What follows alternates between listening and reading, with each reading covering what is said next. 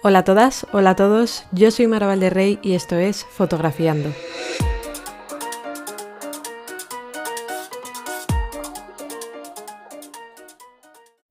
Bueno, ¿cómo te quedas si te digo que necesitas mucho más material para empezar de forma profesional en fotografía del que pensabas. Y no, no te voy a decir que te compres 15 cámaras, 20 lentes y no sé cuántos flashes, para nada. Pero sí que es cierto que a medida que vamos desarrollando ¿no? nuestra actividad como fotógrafos, a medida que vamos planteándonos el equipo que necesitamos, no tenemos en cuenta muchos elementos que son absolutamente imprescindibles para hacer fotos, que parecen tonterías, pero empiezas a sumar uno, otro, otro y al final te pones en varios cientos o incluso mil de euros porque, como digo, son absolutamente indispensables para hacer fotos. Y de eso va el episodio de hoy, de todas esas cosillas que no tenemos en cuenta cuando empezamos en fotografía y que son necesarias o súper útiles para poder desarrollar nuestra actividad fotográfica. La primera de ellas, vamos a empezar con todo lo referente a la cámara, ¿no? Y la primera cosilla que vamos a necesitar son tarjetas de memoria, porque en algún lado tendrás que almacenar tus fotos, alma de cántaro. Y estas tarjetas de memoria, pues bueno, puedes comprártelas baratas, pero por experiencia tengo que decirte que es mejor que te compres unas buenas tarjetas de memoria. Unas tarjetas baratas normalmente van de la mano con que son tarjetas lentas. ¿Por qué? Porque al final no son capaces de escribir toda la información que la cámara está recogiendo de una manera rápida. Y lo mismo va a ocurrir cuando vayas a pasar las fotos al ordenador. La tarjeta es lenta a la hora de transferir datos y eso te va a costar tiempo y el tiempo es dinero. No soy aquí yo ninguna gurú de los negocios, pero es así. Si tienes un cuello de botella, que son tus tarjetas, que no te permiten avanzar rápido en tu trabajo fotográfico, al final estás perdiendo ese dinero. Y ya no te digo si te compras una de estas cámaras nuevas que tienen tarjetero, no me acuerdo si se llama CF Express o CFast, algo así, que tienen un tarjetero que cada tarjeta de memoria te cuesta literalmente cientos de euros. Puedes comprar tarjetas que valen 500 mm, euros, 400 euros, 600, una puta locura. Y como comprenderás, estos gastos son lo suficientemente potentes, ¿no? Lo suficientemente considerables para tenerlos en cuenta cuando estás preparando tu presupuesto para el equipo que te quieres comprar. Igual que pasa con las tarjetas, pasa con las baterías. Normalmente, con una batería no vas a poder tirar en todos tus trabajos, sobre todo si haces trabajos largos, eres fotógrafo de boda, cosas así. Es cierto que las baterías cada vez aguantan más, las de las cámaras mirrorless son cada vez mejores, pero aún así yo continuamente tengo que estar cambiando de batería en trabajos que son un poquito largos, especialmente si estoy grabando vídeo, porque el vídeo es muy demandante para la cámara, consume muchísima batería y es normal que vayas a necesitar más de una batería. De nuevo, son gastos que una batería original no es precisamente barata, ni siquiera las baterías que son réplicas, que son copias, tampoco son baratas de segundas marcas.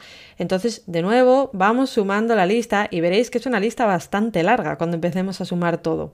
Y bueno, ya que estamos hablando de las baterías, ¿por qué no hablar de los fabricantes que son tan graciosos de no incluir en la caja el cargador, como hace por ejemplo Fujifilm, que yo llegué a mi casa con la nueva cámara que me compré, que por cierto es una Fuji X4, va como un cañón, me gusta un montón, pero amigo, no tenía cargador. Y yo pues no, me quedé así un poco con cara de tonta y puse la cámara a cargar directamente a la corriente porque la necesitaba para ya esa cámara. Y por orgullo, yo creo que no me voy a comprar el cargador Mentira, yo creo que me lo voy a acabar comprando, pero bueno, que me fastidia bastante que no incluya en el cargador. Otro gasto más a tener en cuenta. Seguimos, mochila. En algún lado tendrás que almacenar todo tu equipo, no vas a llevarlo en una bolsa de la compra. Y aquí podemos entrar, igual que con el resto de elementos que voy a ir mencionando, en muchos rangos de precio. Puedes comprarte una mochila de 20 euros o una mochila de 300. Pero yo creo que si tienes un buen equipo, qué menos que protegerlo con una mochila decente, que lo acolche, que la proteja de la lluvia, que tenga los suficientes compartimentos como para poder poner tus objetivos, tus cámaras, lo que sea, de forma que no estén chocando los unos contra los otros. Seguimos para bingo y ahora le toca al kit de limpieza. No me seas guarro, por favor. Ten la cámara limpia, ya no solo el sensor. Yo personalmente no me la juego mucho con el sensor, suelo llevarlo a que me la limpien, pero el resto de la cámara hay que tenerlo limpio. Yo, por ejemplo, voy a una sesión gastronómica, muchas veces manipulas la comida y por mucho que te limpies, esas manos van luego a la cámara y la van a llenar de suciedad. Todo eso, con muy poquitos recursos, lo puedes limpiar. Con un paño y un producto de limpieza especial para cámaras, una pera de aire y un cepillito para los recovecos más pequeños entre la botonería y todas estas cosas, ya está, ya tienes la cámara limpia. Pero si quieres que la cámara dure más tiempo, que tenga más vida útil, hazme el favor de limpiarla, ¿vale? Más cosillas. Trípode. Hay algunas disciplinas fotográficas para las cuales el trípode no es especialmente necesario, pero otras para las que sí. Véase, por ejemplo, fotógrafos de naturaleza o fotógrafos eh, de arquitectura o de paisaje. En mi caso es muy necesario porque hay veces que grabo vídeo y necesito poner la cámara en un trípode, hay otras veces que en fotografía gastronómica tengo que poner la cámara en trípode y es un gasto que si te pillas un buen trípode pues puede ser un poco alto. En mi caso el mío me costó unos 300 euros, es uno de Manfrotto con una rótula de bola pero sé que es una inversión que me va a durar muchos años, es algo que me va a acompañar durante toda la vida. Así que nada, seguimos sumando para la lista. ¿Qué más cosillas? Pues tengo aquí apuntado, por ejemplo, correas. Esto no es especialmente necesario, pero te va a venir muy bien. Por ejemplo, si eres fotógrafo de bodas, igual no vas igual de cómodo con dos cuerpos, cada uno con su correa, y necesitas comprarte un arnés de estos que son tan chulos como de cuero o de lo que sea, vaya, pero que igual te viene mejor un arnés que unas correas. Mm, cable tethering. Yo disparo mucho conectada al ordenador, entonces me gusta tener un cable de tethering para poder disparar y que las fotos salgan rápidamente en Capture One, en el software que uséis. Y estos cables no son precisamente baratos. Fallan como una escopeta de feria, pero te gastas 70 euros en el puñetero cable. Y ahora pasamos ya a las lentes. Es cierto que las lentes son bastante agradecidas a la hora de utilizarlas, porque tú compras un objetivo, lo plantas en la cámara y ya lo puedes estar usando. Pero, de nuevo, hay disciplinas fotográficas en las que es necesario ponerle algo delante a esa lente, como puede ser la fotografía de paisaje. Cuando tú vas a hacer una larga exposición, necesitas ponerle a la cámara un filtro que haga que no entre tanta luz al sensor para que la foto no te quede quemada. O, por ejemplo, eh, necesitas filtros también polarizadores para otros tipos de fotografía, incluso dentro de fotografía de producto, eh, filtros ultravioleta, infinidad de filtros. Y son absolutamente necesarios en algunas disciplinas fotográficas. Un fotógrafo de bodas quizá no le saque mucho rendimiento a esto. En mi caso, yo que hago vídeo, hay veces que utilizo un filtro de densidad neutra variable. ¿Qué es esto? Es básicamente ponerle unas gafas de sol a la cámara. Es ponerle un cristal que es oscuro y al ser, al ser, variable este filtro lo que consigo es que sea más o menos oscuro en función de lo que yo quiera y para vídeo, que se obtura muy lento, si por ejemplo quiero utilizar un diafragma un poquito abierto y hay mucha luz, entonces necesito ponerle algo al, objetivo para que no entre tanta luz al sensor de la cámara y la imagen no me salga quemada. Y al igual que con la cámara, pues los, objetivos hay que limpiarlos, ¿no? No seamos guarros y vamos a limpiarlos y pues seguimos sumando, ¿no? Para todas estas cosillas que necesitamos para comenzar nuestra andadura fotográfica. Pasamos ahora al flash. A ver, el flash es un mundo y yo aquí me voy a mojar un poquito. Yo considero que todos los fotógrafos tenemos que usar un flash. No tenemos que usar, perdón, sino que tenemos que saber usar un flash.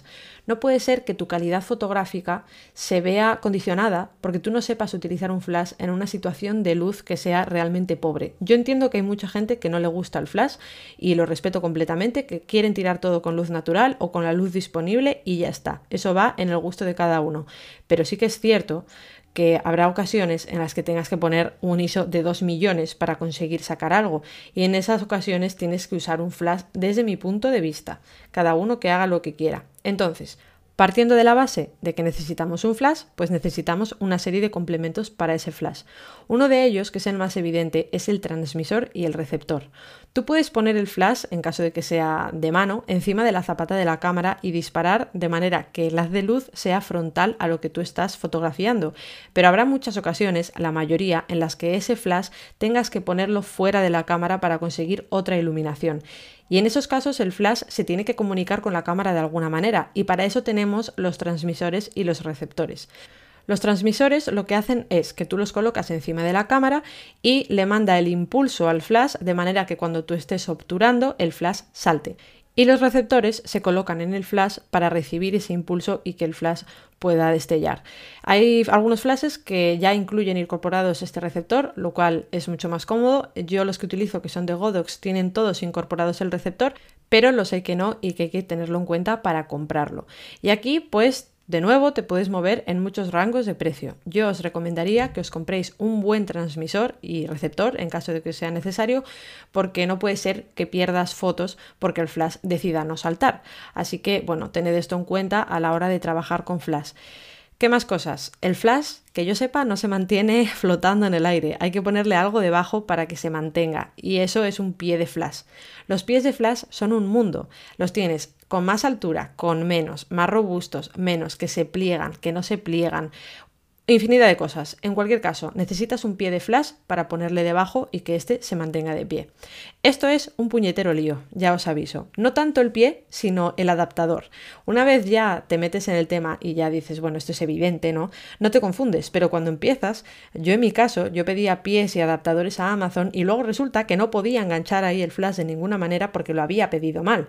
Así que mucho ojo con esto, eh, pedid ayuda, buscad tutoriales en YouTube de cómo se usan y demás. Por otro lado, el flash, a pelo, simplemente sin ponerle nada adelante, lo que va a conseguir es una luz bastante dura, con las sombras muy marcadas. Esto no está mal, yo muchas veces utilizo esta iluminación, pero tenemos que ser conscientes de que esta iluminación no siempre es la que vamos a querer y por tanto tenemos que ponerle al flash por delante modificadores. Hay modificadores de muchos tipos. Tenéis paraguas, octas, ventanas cuadradas, strip, eh, tenéis reflectores, tenéis snuds, tenéis incluso geles de colores, que son básicamente eh, pues, trocitos de un material transparente que tiene un color y que consigue teñir la luz de ese flash de ese color. Tenéis muchísimos y tendréis que comprar los que necesitéis o los que queráis usar. Pero normalmente, como os digo, vais a tener que ponerle algo delante al flash porque no siempre vais a querer la luz a pelo. Yo os recomendaría para empezar un paraguas. Los hay muy baratos y van a cumplir su función igual de bien que otro más caro. Simplemente lo que conseguimos con ello es hacer la luz un poquito más difusa, que no sea tan dura.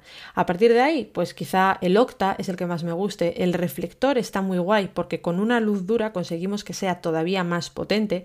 Eso es una movida que ya hablaremos en otro episodio. Pero bueno, que sepáis que tenéis un montón de, de modificadores que, pues como decíamos, siguen sumando a la factura de todo lo que queremos comprar. Y así siguiendo con los flashes, ¿qué más vamos a necesitar? Pues baterías, seguramente. Al final los flashes demandan también mucha energía y nos va a venir muy bien tener baterías para cuando se nos acabe la batería que tenemos puesta. Yo, de nuevo, igual que con la cámara, en un montón de sesiones tengo que cambiar la batería del flash porque se me acaba o porque también utilizo la luz de modelado, que es una luz continua que tienen los flashes de estudio para que tú vayas viendo más o menos cómo quedará esa luz. Hay veces que utilizo la luz de modelado para vídeo porque me es lo suficientemente potente y eso demanda mucha batería. ¿Quién dice batería? Dice pilas, si en vuestro caso vuestros flashes son de pilas. Pero claro, eh, y si quieres pilas recargables, pues ya te tienes que comprar las pilas recargables, eh, el cargador de las pilas y todo esto, ¿no? Que sigue engordando la factura. Y ya bueno, para terminar, vamos a pasar al último elemento dentro de todo este equipo que yo veo necesario, que es un ordenador. El ordenador, al igual que todo lo anterior, conlleva muchos más gastos que lo que es el ordenador en sí, ya sea portátil, sobremesa, lo que queráis. Por un lado están los programas de edición, ¿no? los programas de montaje de vídeo eh, y todo esto. Esto ya cada uno allá con lo que quiera hacer. Yo en mi caso antes los tenía todos piratas, antes de dedicarme profesionalmente a esto, como la mayoría de la gente, pero yo decidí que si iba a ganar dinero a través de ellos, que menos que pagar por este tipo de programas. Entonces ahora los pago. ¿Qué utilizo yo? Para editar fotografía utilizo Photoshop, Lightroom y Capture One. Photoshop y Lightroom te vienen en un paquete de Adobe que te cuesta como 12 euros al mes y Capture One en mi versión, que creo que fueron ciento y algo euros, no llegaba a 150, creo recordar, pero solo me vale para editar fotografías hechas con cámara Fuji. Em, está bastante bien el precio de ambos, yo creo. Al final son 12 euros al mes, que bueno, empiezas a sumar y yo la verdad es que no quiero hacer la cuenta, ¿no? Y si lo sumas también a Capture One y demás, pues ya se sube un poquito, pero de nuevo, cosillas que van a conllevar un gasto en caso de que decidamos no tenerlo pirata, claro. ¿Qué más? Eh, para edición de vídeo yo utilizo DaVinci. DaVinci tiene una, una, versión gratuita, la verdad es que bastante, bastante potente, está muy bien, es prácticamente igual que la versión de pago. Pero bueno, sí es cierto que la versión de pago tiene más cosillas, pero hay otra gente que utiliza Premiere. En mi caso yo me decidí por DaVinci porque aparte de las, características perdón, del programa, sí que es cierto que es de un único pago, al igual que Capture One, y eso me llama más la atención que estar pagando recurrentemente. Sobre todo porque Premiere yo creo que tiene una cuota un poco desproporcionada si la comparas con lo que pagas por Photoshop y Lightroom los dos juntos, ¿no? Pero bueno, más cosillas, ¿no? Que, hacen que cada vez vayamos pagando más y más elementos que no teníamos en cuenta al principio. Más software que yo utilizo, Metricool. Metricool es un, programa online que nos sirve para gestionar las redes sociales eh, varias, pero yo lo utilizo sobre todo para Instagram y yo lo uso porque aparte de hacer fotos para restaurantes, también tengo clientes a los que les llevo las redes sociales y eso implica cierta organización, cierta programación y lo hago a través de Metricool, que con las cuentas que yo tengo creo que son unos ciento y pico euros al año. Más cosas, por mucho equipo que tengas, si no te conocen en tu casa, no vas a vender nada, así que necesitas una página web. Y una página web implica un hosting y un dominio. El dominio, para que me entendáis, para los que andéis un poco peces en esto, es básicamente la dirección de tu casa. En mi caso es maravalderrey.com. El hosting es la empresa que hace que esa casa se mantenga en pie. El dominio, en función del que tengáis, oscilará pues, entre 15, 20, 30 euros al año, más o menos, y el hosting ya es un poquito más caro, ya normalmente se sube más de los 100 euros al año, pero tened en cuenta que un buen hosting hará que vuestra página web esté disponible siempre. Si un cliente llega a tu página web y está caída, estás perdiendo dinero, porque no estás consiguiendo ese cliente por no pagar un buen hosting, que puede ser una diferencia de 50 euros al año respecto a uno un poquito más malo. Y así más relacionado con ordenador, eh, discos duros. Los discos duros son un mundo, de nuevo, pero yo los veo estrictamente necesarios. A mí me da pavor pensar en venir de un trabajo y guardar las fotos en el escritorio del ordenador y dejarlas ahí. Hala, que pase lo que tenga que pasar. No, yo lo que hago es que tengo las fotos que hago todas en una copia de seguridad en un disco duro, de nuevo copiadas en otro disco duro y una tercera copia online. Quizá soy un poco maniática, pero es que yo creo que esta es la única manera de asegurarme de que nunca voy a perder los archivos. Imaginaos que de nuevo venís de un trabajo y ese, eso que estáis editando todavía está en curso y que perdéis ese trabajo. ¿Con qué cara os quedáis? O que grabáis un vídeo y llegáis y solo lo almacenáis en el escritorio del ordenador o en un solo disco duro y sea un vídeo que se haya costado un montón de horas, que la gente a la que le habéis grabado, aunque se lo repitáis gratis, ya no esté por la labor de hacerlo o que directamente no se pueda repetir porque sea una boda, por ejemplo. Mm, yo no lo concibo, la verdad, no tener mis archivos bien almacenados y con buenas copias de seguridad y para ello son necesarios discos duros. Yo la verdad es que creo que dentro de poco me voy a pasar a un NAS, que es otro sistema de almacenamiento. Eh, es un poquito más caro, pero también es mucho mejor, va conectado a la red y me parece mucho más eficiente que almacenar discos duros, que esto ya está empezando a ser un poco eh, pues insostenible, ¿no? Todos los discos duros que tengo, sobre todo porque al final no te vale con cualquier disco duro y prefiero hacer una inversión en un sistema de estos de almacenamiento que eh, pues gastarme de vez en cuando varios cientos de euros en varios teras de memoria que sé que no me van a durar mucho. Y luego nada, pues todo lo que le queráis añadir al ordenador. Un buen ratón, una tableta gráfica para, editar las fotos, eh, un, lo que sea, unos auriculares potentes para editar vídeo, otro monitor, que cuidadito, los monitores externos también lo que cuestan si queremos unos con una buena calidad, unos buenos colores, resolución, etcétera.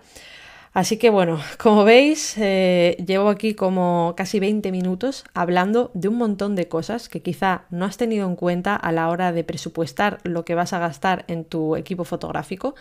Quizá vayas a comprar simplemente una cosa, quizá necesites una cámara, pero igual, pues como os decía antes, coincide que esa cámara necesita ese tipo de tarjetas un poquito más caras y no lo has tenido en cuenta.